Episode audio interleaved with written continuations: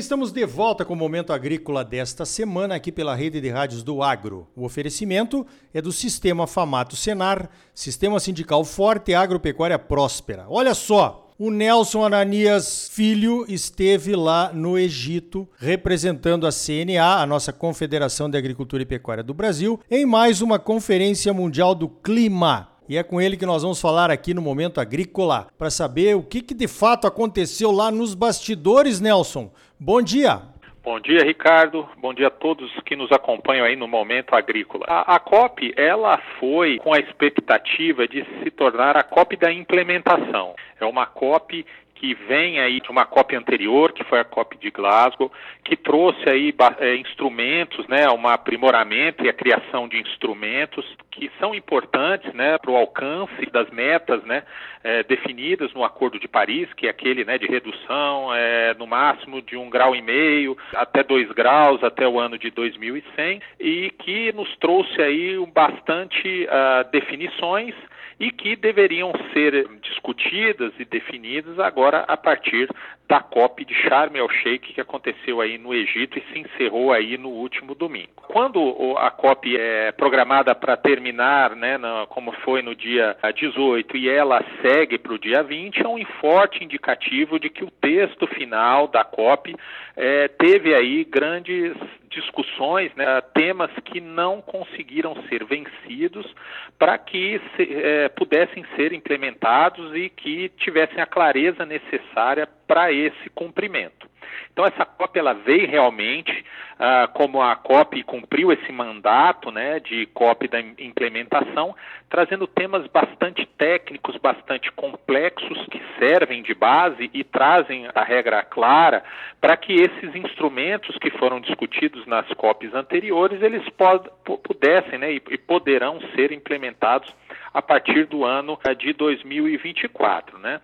E dentro desse cenário atual, né, no qual o mundo atingiu seus 8 bilhões de habitantes na semana passada, né, das questões do, do conflito que ocorrem aí no leste europeu, da crise energética, da segurança alimentar, houveram atitudes conservadoras das partes, né? Então, uma restrição ao potencial de ampliação das ambições das metas, é impactando aí no, no, no, no que se pede todo ano às partes, que é que sejam mais ambiciosos nessas, nessas metas. Né? Então, as metas elas têm que ser progressivas, né?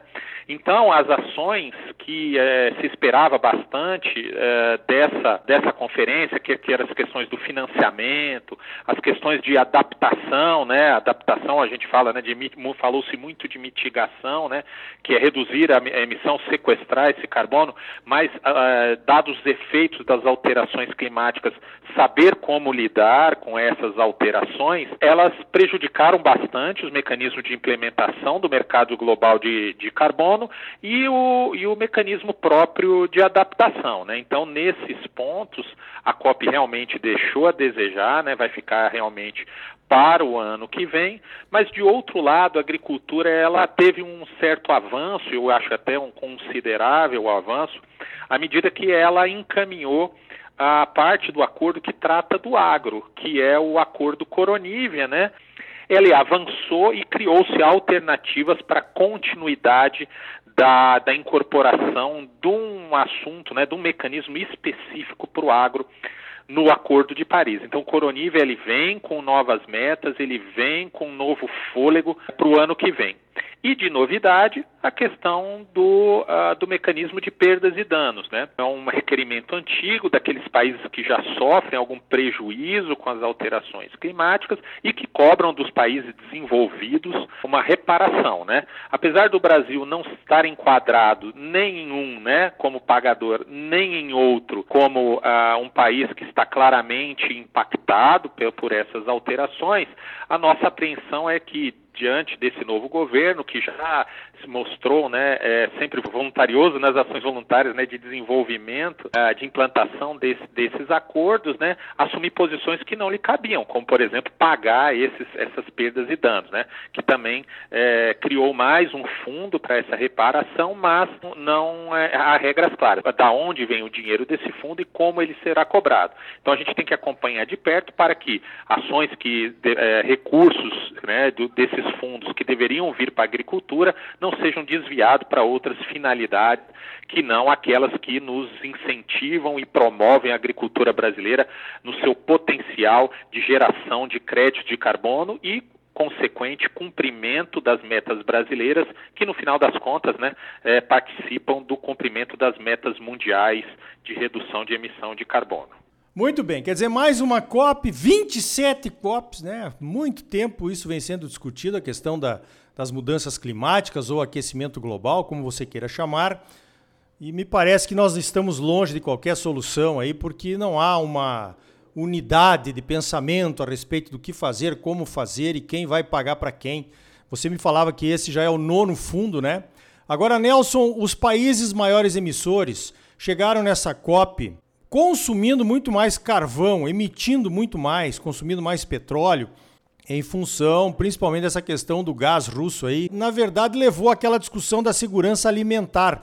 Isso foi tratado na COP, Nelson, ou foi como se nada tivesse acontecido? É, Ricardo, são as forças né, dentro da própria conferência que, que refletem nas discussões e que, em, em sua grande parte, não permitiram que os textos finais do acordo pudessem ser aprovados na plenária da ação. Então a gente tem um grupo, né, é o G77 mais China, né, que são países em desenvolvimento que se fecharam em bloco com os mesmos interesses, levando essas, essa preocupação que você colocou, dizendo, né, ó, vocês países desenvolvidos, apesar de terem se comprometido a financiar a transição verde dos países em desenvolvimento, apesar de vocês cobrarem direta e indiretamente que o desenvolvimento verde ele venha desses do, do, de países como os nossos, vocês próprios não cumpriram os, o, a sua parte no acordo, ou seja, as suas NDCs, sob a, a, desculpa de que vocês têm que garantir a sua segurança, a segurança alimentar e sua segurança energética, ainda mais agora na entrada do inverno,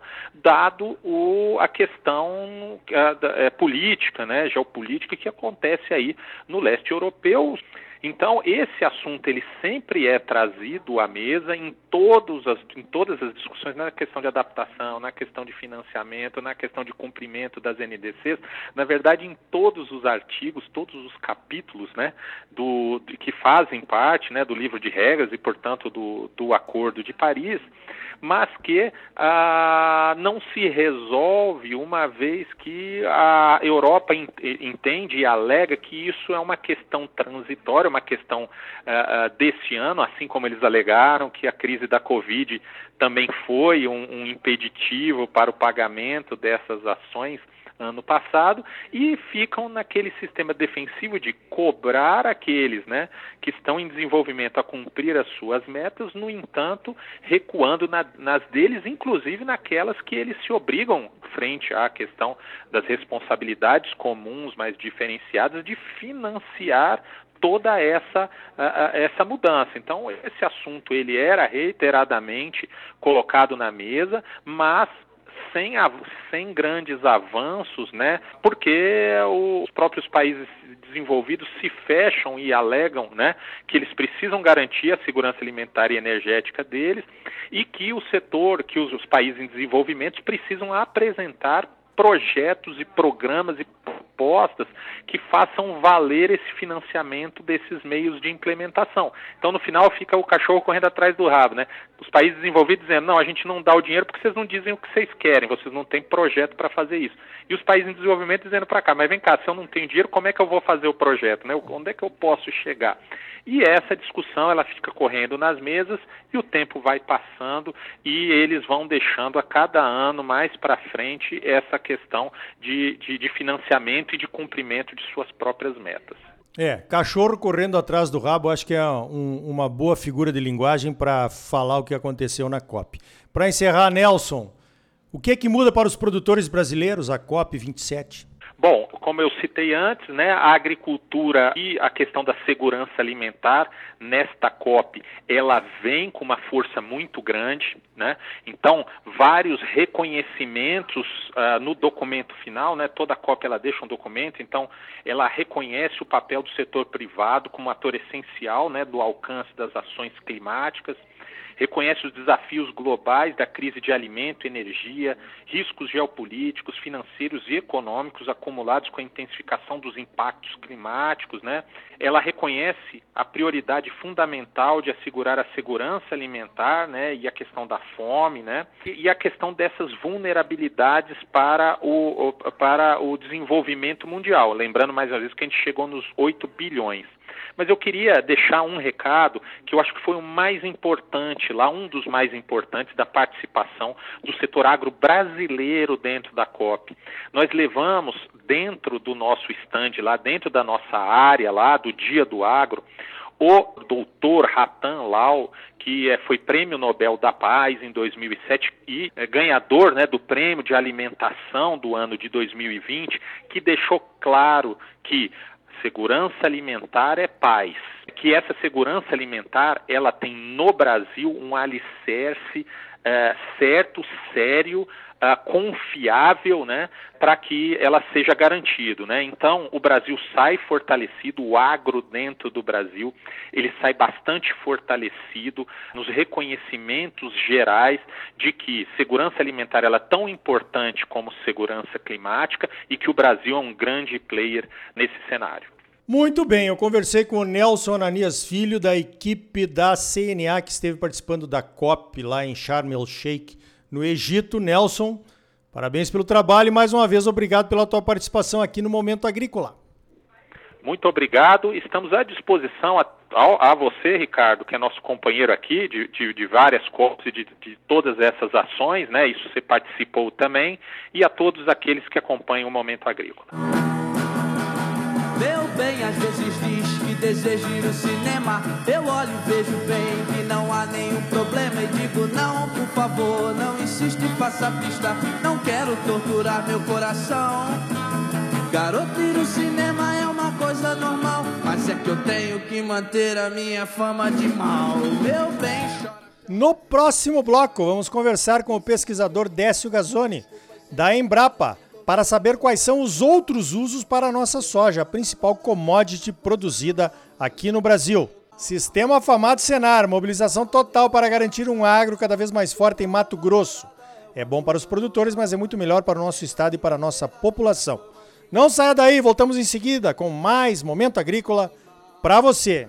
O rádio, me dê a mão.